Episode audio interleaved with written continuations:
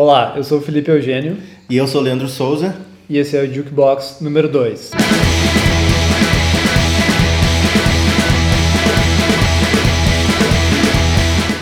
Olá pessoal, então chegamos aqui na segunda edição do Jukebox, aí o seu podcast sobre o que há de novo e o que há de legal na música, pelo menos na nossa opinião, de Leandro Souza e Felipe Eugênio.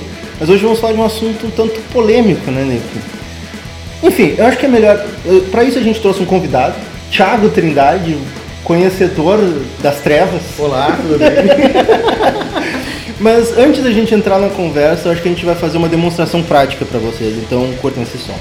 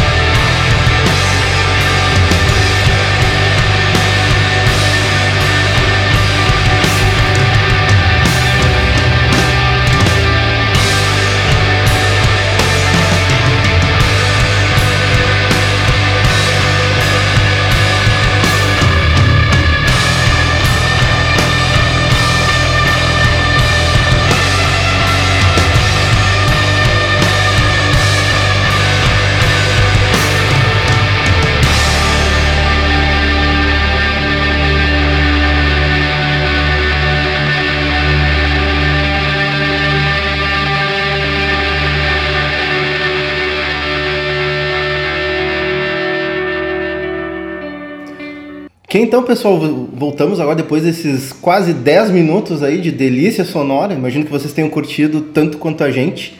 Uh, essa banda vai ser o assunto central que vai nortear a discussão desse podcast aqui. É, uh, de que banda estamos falando, Lip?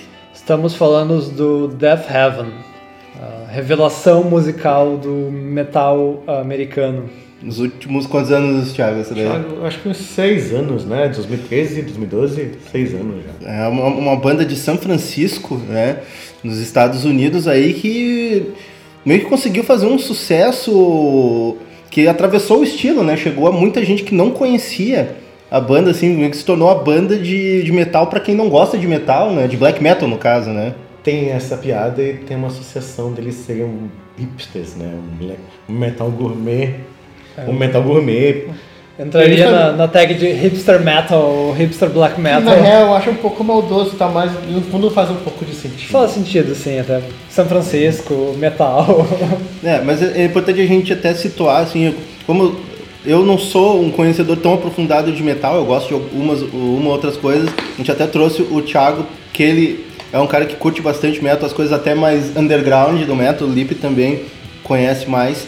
Então a gente até aproveitou para meio que fazer uma, uma, uma, linha histórica, meio que puxar um pouco do que, que o black metal foi, né, como ele se tornou popular dentro do seu círculo de seguidores e como que daí uma banda uh, pode vir e subverter isso e conseguir um sucesso fora do estilo, né? Mas como não foi a primeira banda que subverteu, né? Então eu acho que nesse, nesse, primeiro bloco a gente pode falar dessas bandas que já experimentaram dentro do black metal, né? É, isso aí. Vamos lá então, Thiago. Uh, acho que a gente pode começar falando é que o Death Heaven, no início de carreira, eles estavam muito presos a um, um, chamado estilo musical black gaze, né, que é a mistura do black metal com o shoegaze. Então acho que a gente pode trazer lá, não toda a história, porque isso aqui não é Wikipedia, né, mas uh, falar um pouco aí da, das raízes do black metal e como surgiu o black gaze, porque esse estilo não é uma novidade.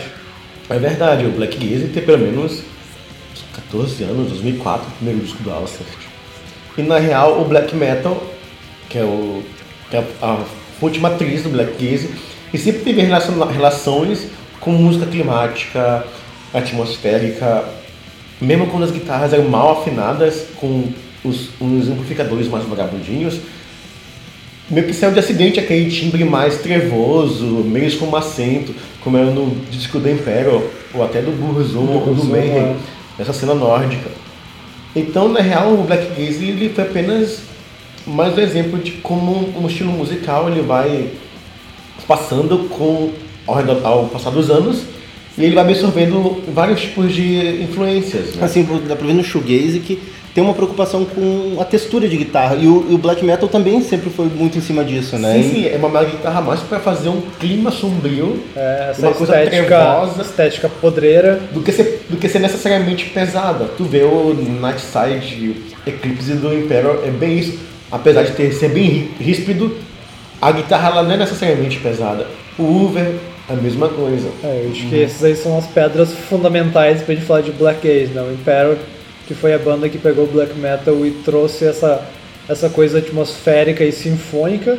E o Ulver, no primeiro disco, no início de carreira, que misturou uma coisa mais folk, uh, desses folk metal de música de floresta e viking metal, com essa atmosfera que remete ao shoegaze, né? É, e o shoegaze, na real, ele sempre esteve presente Antes rock... mesmo de surgir, existiu o shoegaze. É, na real, ele sempre esteve presente no rock nos 90. Ele foi pedra fundamental do rock alternativo nos 90 e muitas bandas de metal da década de 90 que queriam fugir um pouquinho do estilo, acabaram namorando com o estilo, tipo o Type O Negative, o Deftones, que são bandas que sempre provaram numa, numa, numa estética mais triste e melancólica e sempre tem uma preocupação em usar umas afinações de guitarra diferentes, climáticas. Assim. Mas assim, quando falo do Type O Negative é uma banda já de metal, né? Ou de Doom, né? Metal, mas. Doom, é, é, já sai um pouco do, do cenário europeu é porque, e vai pra, pra América. Porque o black metal, ao meu ver, sempre foi um lance bem. Uh, os fãs gostavam de manter as coisas dentro de limites, assim, né? Sim, tipo, de uma coisa sim. muito o black metal sempre foi um, do, um, dos estilos de metal muito pretos à tradição, né? Sim, tanto que nos anos 90, quando teve o black metal finalmente entrou pro mainstream, chama de mainstream, né? Que é o mesmo mainstream das bandas normais de metal, tipo. Que o mainstream dos anos 80 era sair aqui no Brasil. na Black, na, na, Era na sair na metal, na metal, Metalhead. Por exemplo, o Cradle Filth apareceu na capa da Kerrang, por exemplo. O pessoal falou, ah, bom de traidores, mas Spice Girls no metal. tipo, o Dimmu Borg é a mesma coisa. Saiu daquele grupinho lá da Noruega e começou a fazer uma coisa mais técnica, bem produzida, com vocais femininos, e o pessoal Misturar outros Não, não era mais a, a cassetezinha gravada porcamente, E, né? é- e- e eles começaram a ter- ganhar muita grana com isso. E nada de queimar a igreja e assassinar colegas de banda. É, e era uma coisa mais contida nesse sentido. Mas foi uma coisa que explodiu muito nos anos 90. É, até vale lembrar a questão do, do, death- do black metal que a gente tá falando, é, é realmente essa, essa uh, pecha original, que era lá das bandas tipo É. Mayhem, que era um, um lance das trevas total, assim, né? É, acho que foi uma coisa bem opressi- opressi- opressiva. O pessoal era completamente doente, fora da casinha. Eu acho que eles não tinham muito o que fazer lá naquele frio, seis meses de noite, seis meses de dia. E numa, num ambiente desse, tu acaba fazendo merda. Mas É, é, e, Black- merda porque teve assassinato. Black- e era justamente por isso que eu nunca me, me senti atraído pelo estilo, sabe? Que eu vi aquilo, era realmente um estilo musical que não, não faz questão que tu que tu, não, tu não é bem-vindo a ouvir isso, sabe? E pra mim não, eu não via nenhum, não, não, não era atrativo pra mim, era opressivo algum- demais. Teve algumas bandas que seguiram esse caminho, a gente falar do mais anterior, tipo Bathory, que é uma banda muito importante pro black metal, eles foram para um caminho mais Viking metal. Ah, o, se a gente pensar no Ulver ah, e no Imperial, eles foram para um caminho mais atmosférico. E só que daí daqui a pouco tem outras bandas que já foram, em vez de ir para um outro caminho, foram muito mais fundo naquela depressão, que daí vai para esses funeral black metal e depressive. Que, da- que, que daí já é um buraco negro, assim, Tem né? Suicidal Black Metal. Tem bilhões de subestilos dentro do subestilo, sabe? E é, e é um- é um lugar perigoso para se estar, né? É, na real, na real, eu acho que O som ele é muito parecido, mas Ele é a mais- temática. O fandom ele é diferente. Por exemplo, tem um doido lá. Sem, sem contar aquelas, os black metal de extrema direita, né? Ah, isso já é outro. Tá, mas enfim, Que não agora, entraremos, mas agora né? voltando um pouco assim para a discussão, quando chegou o momento em que o black metal começou a namorar com estilos tipo né, o shoegaze, né, no caso que daí virou o tal do black gaze e até o pós-rock, né? É, tipo, O pós-rock foi muito, muito importante para a formação do, do black gaze. Né? É, na real, a primeira, o, o- a primeira banda a se definir como Black Gaze e abraçar isso foi o Alcest, que é uma banda francesa, eles cantam em francês, o que é bem, bem não é muito, uma coisa muito normal dentro da cena, porque ou eles cantam em inglês ou eles cantam em norueguês. Sim. Isso. Ou até mesmo alemão. Mas a fonética do francês combina muito com os timbres e as melodias deles. Tipo, o que acontece com o Hammerstein. Tem o Ham- Hammerstein é uma banda industrial. Tem aquela coisa o alemão mais truncado, com as batidas industrial, aqueles riffs mais quadradões. A fonética alemã funciona muito com o som do Hammerstein. O Alcest tem um raciocínio parecido, mas é muito mais líquido, é muito mais redondinho. Lírico e. Tem mais, é uma coisa meio do campo, assim, floresta. É, ele gosta, ele fala muito de, do mar, que é uma coisa, que é um tema que não, não é muito do black metal, entendeu?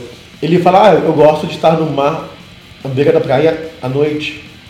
Isso não tem nada a ver com É uma coisa e- mais, mais céltico, mais elfo. É uma coisa mais, acho que ah, tô aqui, casa, tô aqui de boas curtindo essa vibe, sabe? É. É quase hippie, inclusive comentei que os integrantes parecem uns hippie. Parece que vendedor de incenso, é engraçado. Ah, então, assim, é interessante observar isso daí como essas bandas, toda, toda essa progressão do, do black metal, com, né, junto com outros elementos, culminou o Death Heaven, que foi estourar ali, né, como a gente já falou, em 2012, com um disco chamado 2013 com um disco chamado Sunbather e essa primeira música né que vocês ouviram no- antes da gente começar a conversar se chama Dream House e é a faixa de abertura daquele álbum e para muitas pessoas que não eram introduz, tinham sido introduzidas de fato ao black metal aquela música foi meio que uma revelação assim porque rompeu com muitas coisas né do, do que era conhecido dentro do estilo assim eu quando eu ouvi aquilo eu disse assim meu Deus isso aqui é black metal mas não parece que o cara tá evocando os demônios das profundezas assim gritando contra os céus assim sabe Sim, uma Até por uma questão estética, porque se tu olha a capa, ela é. cor de rosa Cor de rosa. Com uma, com, e não é aquela, aquele logo de banda que tu não consegue identificar de jeito nenhum. E capa cor-de-rosa, ela fez bastante polêmica na hora, na época. Me lembro que teve uma. um desses sites de metal, de metal extremo, tem várias, tem várias resenhas. O cara ele achava. Isso é uma piada, né? Pode ser uma piada. Tipo, a banda tem um, um disco cor-de-rosa e, e tem o título chamado Sunburfer, que é tipo, a pessoa que gosta de tomar banho de sol. Sim.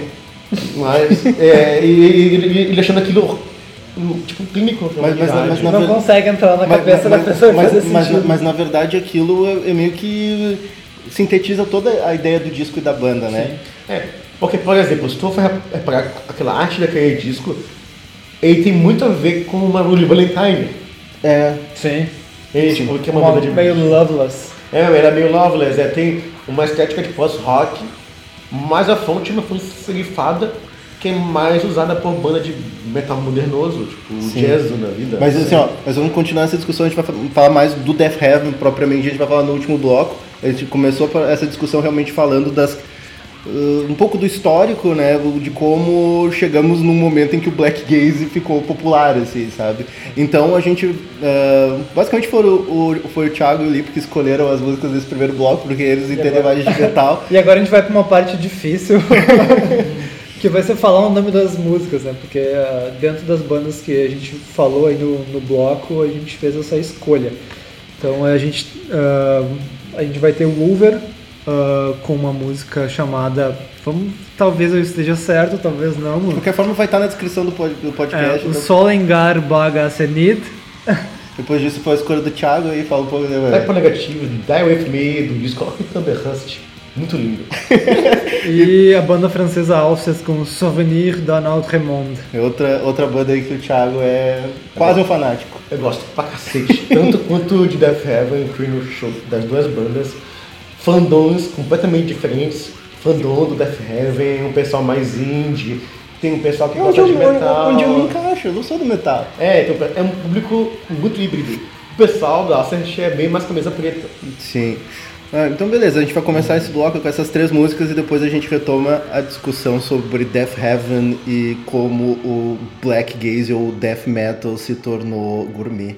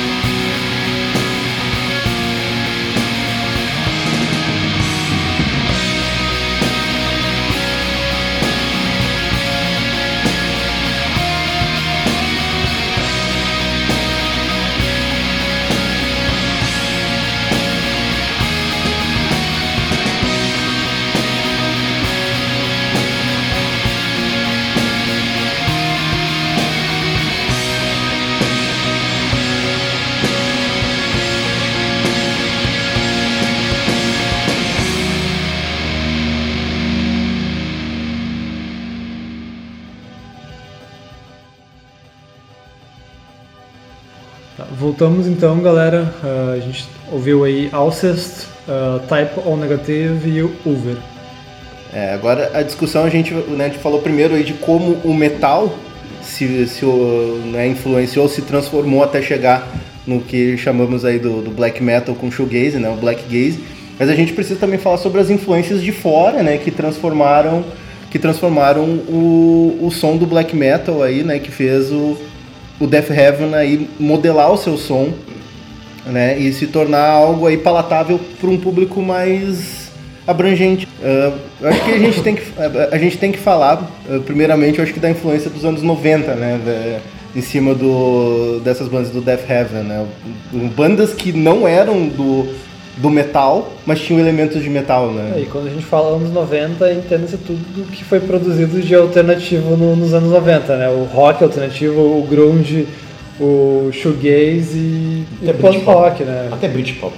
É, bem uh, surpreendente também o Britpop, quando a gente vê que Oasis é uma influência, né, do... E abertamente do, falado pelo... Do Death Heaven. É, o, o guitarrista da banda, né, o Kerry McCoy, ele abertamente falou que é fã de Oasis, tem até um episódio deles na Amoeba Records, aquele tem no YouTube o What's in My Bag, ele escolhe um vinil do Oasis pra botar na sacola dele, então...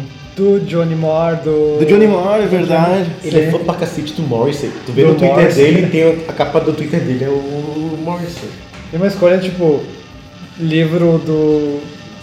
do vocalista do Red Hot Chili Peppers, esqueci o nome dele.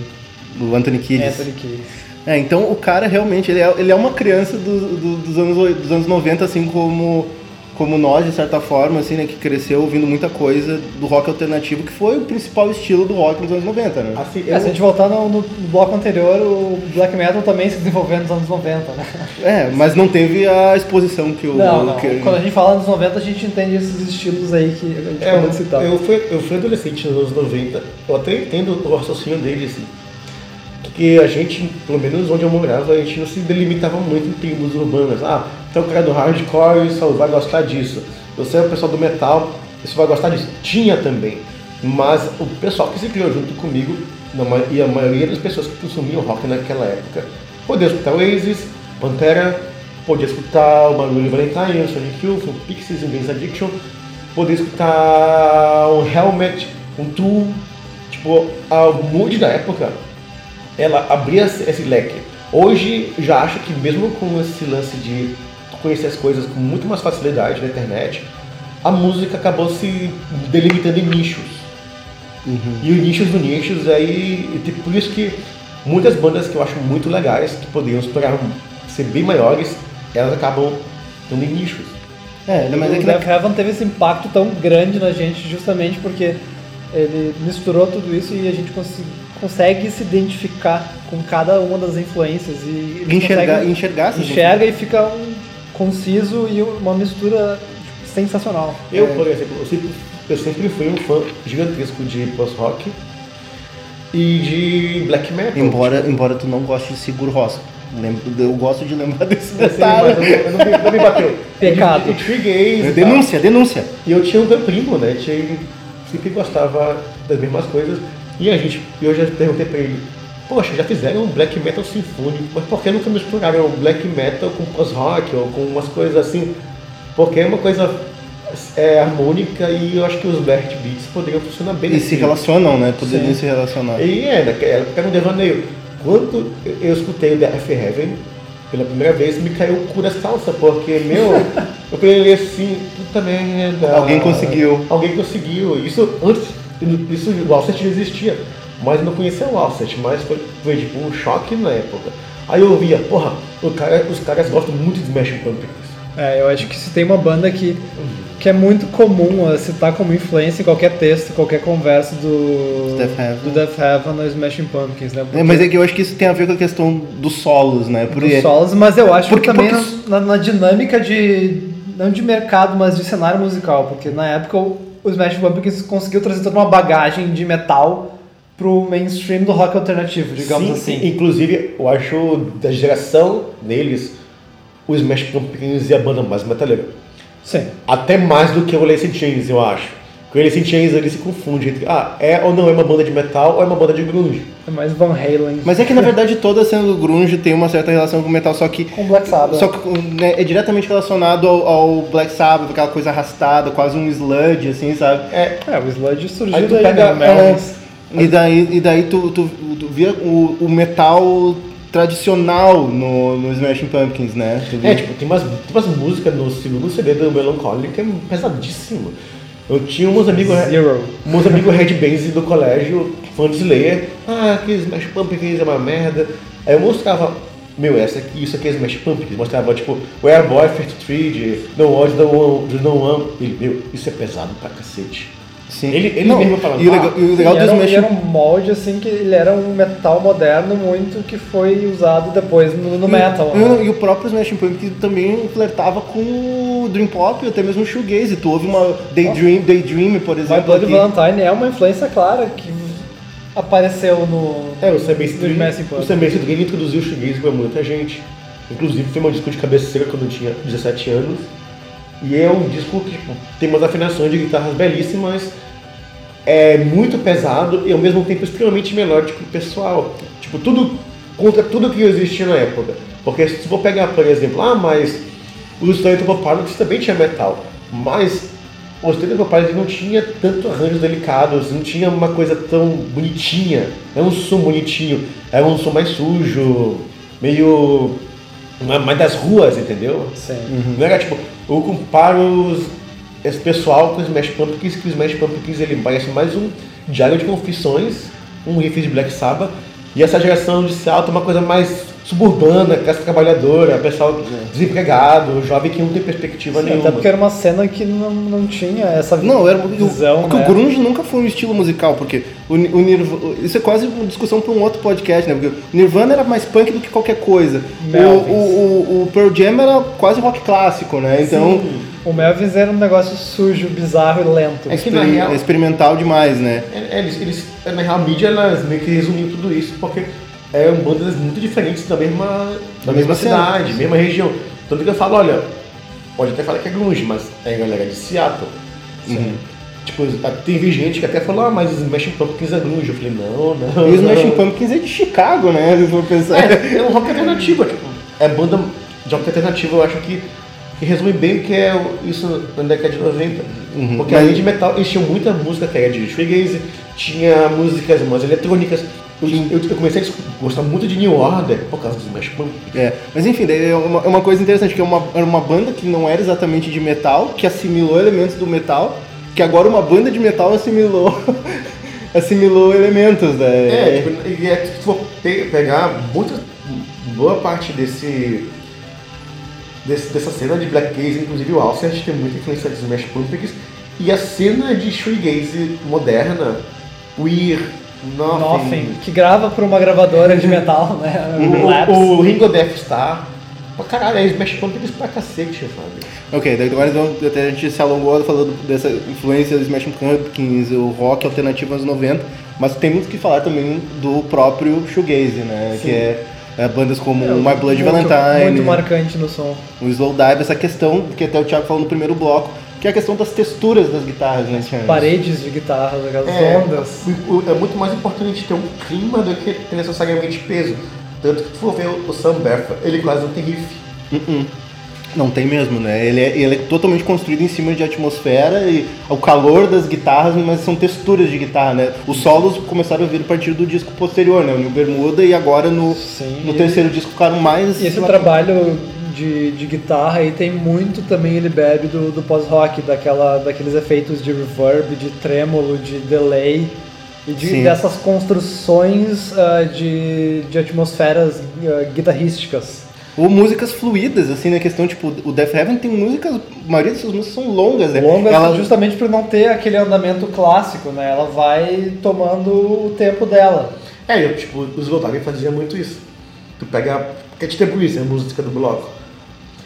É bem assim, a música ela vai descompromissada e ela cresce, ela atinge um ápice no, no, no fim. Mas ela não- não necessariamente acaba naquele momento, velho. Sim, sim, ela atinge o ápice e é uma barulheira e tal.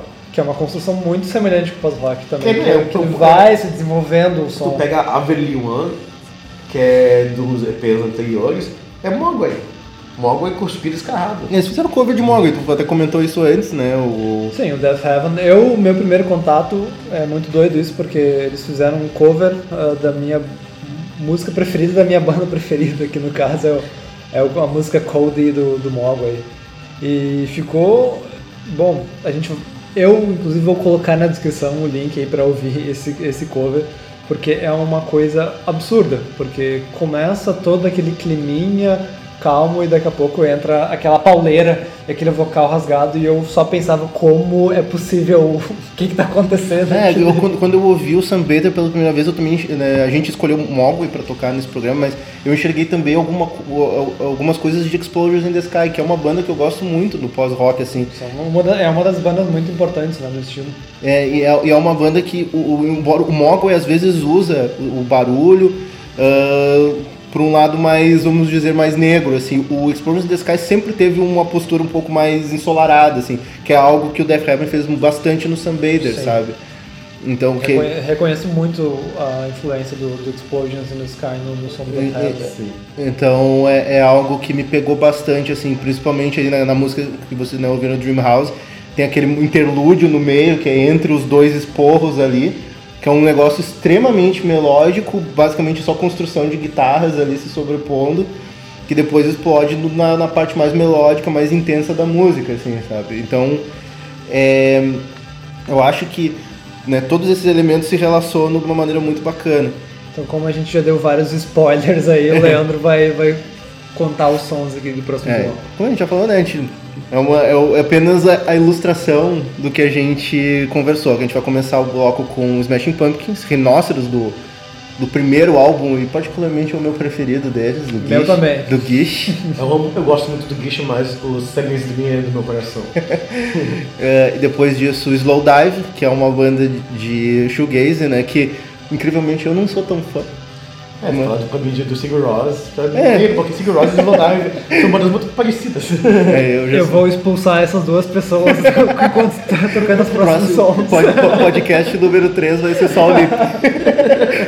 e a gente vai terminar aí com um clássico do Mogwai. E se lá- alguém dizer que não gosta de Mogwai aqui, é fa- Morgan é fabuloso. é o New Path to Helicon. E depois disso a gente retorna pra falar daí, de fato, do Death Heaven e do novo disco. Mas som na caixa, DJ!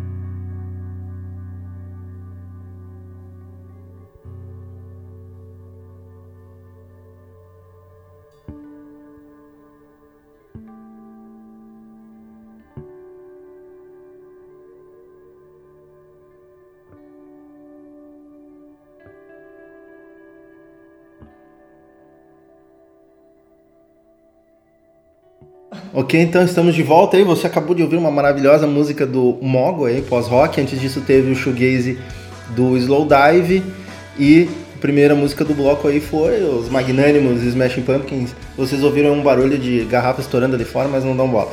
Agora vamos para o assunto ah, principal aí, né? Que foi é, O que o- motivou é. a, a presença aqui do Thiago e essa discussão, que é o disco novo do, do Death Heaven. Se falamos de metal, se falamos de shoegaze, de pós-rock de rock alternativo, é por causa desses caras aí que conseguiram unir todas essas referências e fazer um som que faça muito sentido e de muita qualidade juntando isso. E agora com ah, já no seu quarto disco, É, Ordinary Human Corrupt Love. Acho que essa é a ordem certa das palavras aí. O álbum novo que foi lançado que não faz nenhum mês. É, eu nunca consigo decorar a ordem dessas palavras que compõem o nome do disco. Mas enfim, vamos la- lançar essa bola pro Thiago. Thiago, o que achou do álbum novo do Death Heaven? Olha, eu gosto de ser surpreendido. Todas as bandas que eu gosto muito, elas têm umas fases diferentes. Tipo, o Disneyman Chain é uma banda que eu gosto pra caralho. E todos os discos do, do Disney são muito diferentes, mas ele con- continua mantendo a identidade. Então, quando teve aquela primeira música que ela abre com uma balada, o que é, não é muito normal no gênero, nem do rock alternativo, nem do black, black metal, uma power balada com pianão, meio Elton John, meio assim, uma coisa meio grandiosa, sabe? É, Tinha momentos que eu tava ouvindo o primeiro som do, do disco novo do Death Heaven, parecia que eu tava escutando um MPB dos anos 80, tá ligado? Não, eu, eu, eu, eu já pensei no Smash Pumpkins, em Rhinoceros. Eu também, assim, e eu, no fundo, eu falei, cacete, os caras estão tão doidos, sabe? Mas depois eu entendi, eu gostei. Teve muita gente que detestou, gente detestou que eu conheço é os camisa preta conservador. Teve um colega que, que foi, ah, começou a rir, ah, ah, eles estão ridículos, eles estão sendo arte demais, eles estão sendo muito afetados, ah, que não sei o que, como se uma banda de metal não poderia se expressar dessa forma. Eu entendo um pouco um ponto de vista dele de ser uma coisa meio afetada, mas eu acho que isso é natural. Mas assim, né, eu acho que foi uma questão mesmo de ruptura, porque o Sam Bader tinha, já mostrava assim no- no- muito que eles não queriam ter um compromisso muito sério com o black metal, assim. Mas aí depois, no, no New Bermuda, eles assimilaram algumas coisas novas, mas assumir o black, o black era mais black, né, daquele álbum, né, do Sim, New sim, era Bermuda. Mais pesado ainda. Na real, New Bermuda foi um disco de autoafirmação. Foi falar assim, a gente está fazendo turnê com Behemoth, a gente fez show com Carcass, a gente tem uma foto com o cara do Immortal. Tipo, porra, a gente tá na cena, sabe? Não chama a gente de hipster, a gente gosta de black metal e a gente vai fazer um disco pesadão e foda-se as críticas. Só que agora o disco novo eles resolveram virar de novo, né? Assim, Na real, eles se sentiram mais despojados e confortáveis. Porque o, o New Bermuda foi um disco também tão aclamado quanto o Sam Beffer. Que saiu em tudo que é lista de melhores do ano. Inclusive na nossa, quando o Jukebox era escrito aí, né? Exato. E tipo, um- eu amei aquele disco. Gostei ma- mais ainda do que o Sam Beffer. Tipo, é bem construído, é- os riffs são legais, tem uns climas legais de guitarra. E é tudo muito bem equilibrado. Tanto que, por mais que seja umas músicas de 220 BPM, eu acho que pá, isso aqui não tem nada a ver com black metal, isso aqui não tem nada a ver com rock alternativo, isso aqui não tem nada a ver com, talvez, com black gaze, é outra coisa. Mas, mas é engraçado, porque é, é uma das primeiras bandas que o cara vê assim. Porque eu não fico lendo melhor, ah, lista de melhores álbuns de metal, sabe? O que é uma coisa que existe, porque existe o nicho, o nichozinho do metal que fica elegendo os melhores dentro do seu mundinho, né? Sim, sim. Death Heaven come- começou a ser colocado por diversos especialistas, tu vê, diversos lugares onde se lê sobre música, colocando entre os melhores álbuns de rock, ponto. É, e, Assim. e- e na lista dos melhores do ano, tu via ele ao lado, tipo, de Kanye West. Na É, mesma lista, o que é, poxa, Kendrick Lamar naquele Sim. ano, né? E é uma coisa muito doida, porque o Death Heaven conseguiu levar o black metal pra pessoas que nunca ouviriam black metal na Ah, vou dar um vida. exemplo nessa época, quando saiu o Sam Beffer, eu namorava uma mina que ela era muito fã de Smash Pumpkins, ela era muito fã de Shoegaze e muito fã de post-rock, mas ela odiava black metal. Às vezes, quando ela tava lá em casa, eu botava uns black metal assim pra cozinhar. E ela, Relaxante, né? E ela falava assim, Saudável. né? ela, pô, isso parece música do Castelo do He-Man, do esqueleto. e ela, e ela, quando eu mostrei pra ela o Sam Beffer pela primeira vez, ela chorou. Ela ficou, ela ficou impactada, ela falou, meu, eu sei que isso é bem extremo, mas ao mesmo tempo é muito bonito e muito harmônico. E ela citou também o Explosion the Sky, Goddess, National, porque são músicas emotivas. Sim, Sim. muito melódicas. é, mas e daí, Eu ter situações muito parecidas, assim, de passar para conhecidos meus que gostavam de shoegaze, de pós-rock, e que inicialmente aquele vocal rasgado, tipo, "Ah", não, não, não rola.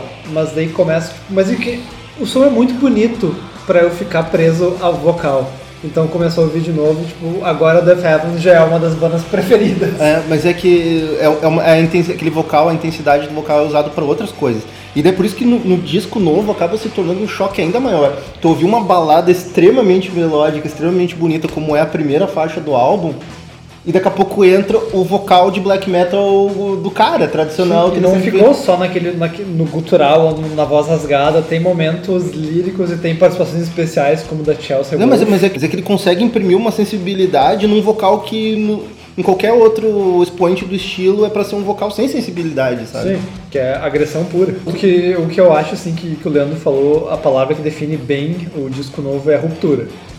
Porque se o Death Heaven, ele já conseguiu ah, unir coisas que pareciam impossíveis e conseguiram criar uma unidade e ao mesmo tempo que eles conseguiram fazer isso, vem esse disco novo e eles rompem ainda mais com isso. Eles mantêm um pouco a identidade, mas eles vão além e quebram com os próprios ah, termos que estavam definindo eles.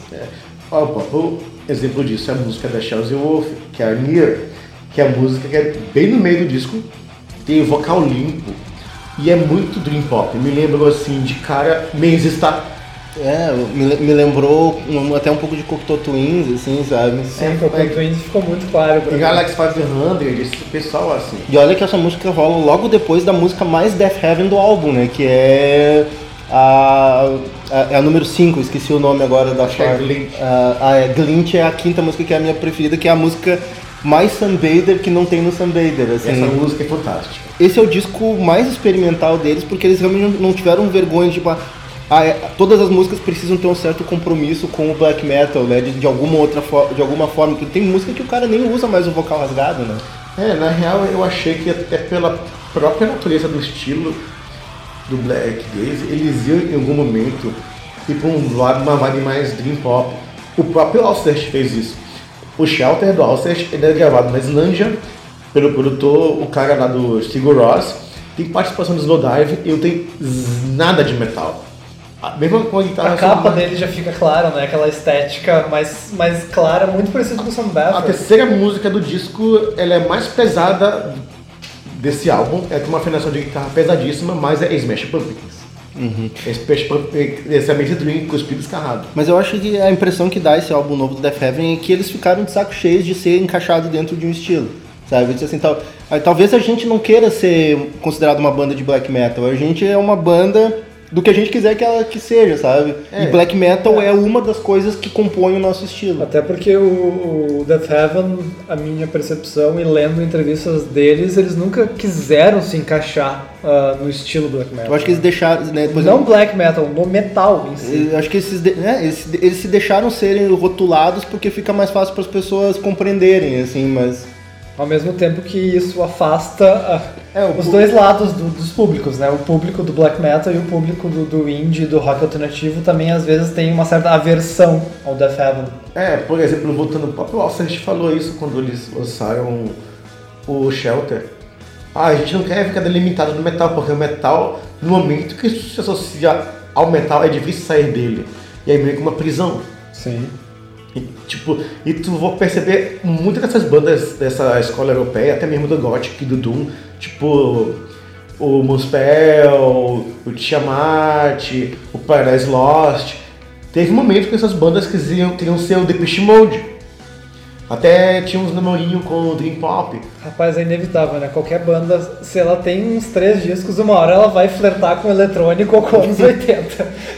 e é bem isso, é mais com uma vibe mais do. chama de Black Wave, né? Uhum, Mas, é, mas, é, mas é interessante que daí é uma, é uma banda, né, considerada black metal pra quem não gosta de metal, mas aos poucos ela tá se encaixando como uma banda de rock, sabe? Uma banda que, que daqui a pouco... Pesado, Rock rock, pesado. pesado. Rock pauleira. O famoso rock pauleira. Thiago, aí vai uma pergunta ousada e estúpida. O disco novo do Death Heaven melhor que o Sunbather ou não? Na real, o disco favorito do Death Heaven é o New Bermuda. é que, é, tipo, o Sam Baffer- o Sam Baffer e esse último são bem equiparados assim. Mas pra mim o Bermuda é o que eu mais curto, sabe? Mas, mas é interessante, só pra gente terminar essa discussão, a questão dos fãs. Eu tive a oportunidade de ver um show do Death Heaven, dois shows do Death Heaven, o Thiago, tá, num dos shows tava comigo, assim. Sim. E é, é nítido ver como que o Death Heaven atrai um público que originalmente não é do metal, né? É, e, por exemplo, a gente estava em São Paulo, tinha um pessoal com camisa do Blue Valentine, tinha o pessoal do American Baseball. Eu tava com uma camiseta do Weezer nesse show, pra ter Tinha, uma um- ideia. né? tinha muita gente com camisa de Bauhaus, Joy Division, mas também tinha um maluco lá com camisa do Bathory, ou do Venom, Merciful Fate. Eu acho que nesse dia eu tava com uma camisa do Merciful Fate. Sim. Eu acho que sim. E Eu consigo ver o Death Heaven, a, galera da banda ouvindo todas essas bandas que a gente Sim, acabou mas de o o próprio visual da banda, né? O louco de ah, terninho ali, né? Todo, todo bonitinho, com a cam- usando uma camisa, o terninho ajustado, assim. Vê que são, são caras que eles são cosmopolitas. Eu acho que esse é um bom termo pro Death Heaven. Sabe? Que eles... Metal Cosmopolita. isso, é, isso é literalmente hipster do Black, black, black metal cosmopolita gourmet, sabe? É tipo o Black Metal Starbucks. É, mas é, eu, na minha percepção, assim, a estética, ela conta muito pro Death Heaven, eh, nessa não participação da cena metal ou black metal, né? Eles são muito mais um visual de banda independente que vai fazer no, no festival da Pitchfork. É, e tem, tu tu vê o próprio guitarrista da banda, tu vê que ele é um nerdão da porra, né? O, O guitarrista, o é, McCoy. o Kerry McCoy, né? O George Clark, o George Clark é o vocalista. Já tem uma cara mais de mal, assim, foi de Burzum, É, mas assim, né? Cabelinho curtinho, gelzinho lambido pra trás ali. É, e eu acho luvinha. E voltando lá ao show, uma coisa que eu fiquei impressionado, que apesar do show, do show ser bem mais pesado do que a banda em estúdio, e com tribos completamente diferentes, que numa situação normal eles iam cair no soco, Ou O nunca pessoal- ia se encontrar. Não, e o, o- o pessoal foi muito de boas, todo mundo se divertiu pra cacete. sim, e olha que teve. Que, que teve o, o wall aquele, sabe? Que Teve, abriu-se, antes de Dream House, abriu, abriu um vão no meio Wall da. Da- Teve o Wall of Death, cara. E eu tava no meio desse, dessa porra. O Thi- O Thiago não entrou porque tava machucado. Eu, eu, eu tinha operado o nariz, eu, tinha feito desvio de septo, não podia nem chegar perto de nada que. Eu- O Thiago me, me representa lá, eu fui no, no, fiquei Wall- assim. no Wall of Death. Mas, sabe, é um, é, um, é um lance que reflete até o próprio estilo da banda, porque ah, tem essa, essa, essa agressividade que faz parte do som da banda, mas é uma agressividade do bem, sabe? É uma coisa meio. Ela, né, ele é pra cima, ele é mais uma descarga. A gente nem digo que seja necessariamente do bem, mas ele é mais uma descarga, um, um, um, um detox, sabe? É, mas é, mas é bem bacana ver isso, assim, uma, uma banda que pegou um, um estilo e conseguiu, sabe, ahn, transcender, sabe? É, uma- é uma banda que, se vocês não conhecem, vocês ouviram esse podcast até agora aí, é, é uma das melhores coisas que surgiu nos últimos anos, é por isso que a gente gosta de comentar e né, tá compartilhando isso com vocês. Sem dúvida alguma, uma das melhores novidades, tanto de musical quanto de estilo, né? Porque É. fazia tempo que não surgia alguma coisa tão interessante. É, eu tipo, eu tô com 37 anos e a gente já vai vendo umas bandinhas aqui, outra bandinha ali, e tu fica acostumado a não ser tão impactado por Tô empolgado, né? Quando eu escutei aquilo, eu falei, caceta, alguém fez um post-rock com black metal. Pô, o cara deve estar louco. E achei muito foda, porque eu gosto de ser surpreendido, sabe?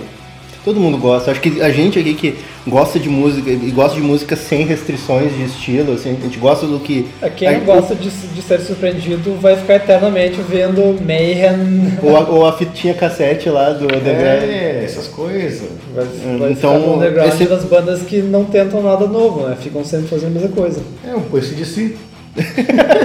mas mas eu, é sempre legal. Quem gosta de ser surpreendido, realmente ouvir coisas novas, originais que uh, fazem tu ficar empolgado com a música, porque quanto mais tu ouve, mais difícil, mais, mais difícil isso se torna ao longo do tempo.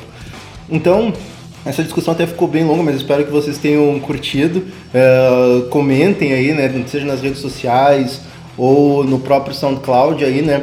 Uh, se vocês conhecem Death Heaven, falem o que vocês acham da banda. Uh, e caso não, não. Se ouviam só Death Heaven não sabiam um pouco de outras bandas que já fletavam com o Shoegaze, que a gente mostrou antes, podem comentar.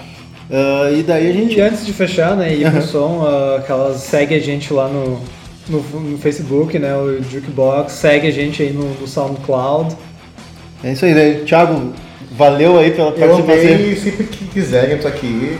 Foi muito foda. Não, não, o Thiago ele não é apenas um grande apreciador de metal, ele é apreciador de música no geral, então ele provavelmente voltará para a gente comentar sobre algum outro assunto. Certamente. aí. Com certeza. Então a tá, pessoal. deixa aí vocês com Honeycomb. Curtam aí para fechar o programa Honeycomb Death Heaven e nos vemos no Jukebox número 3. Falou, pessoal. Isso aí.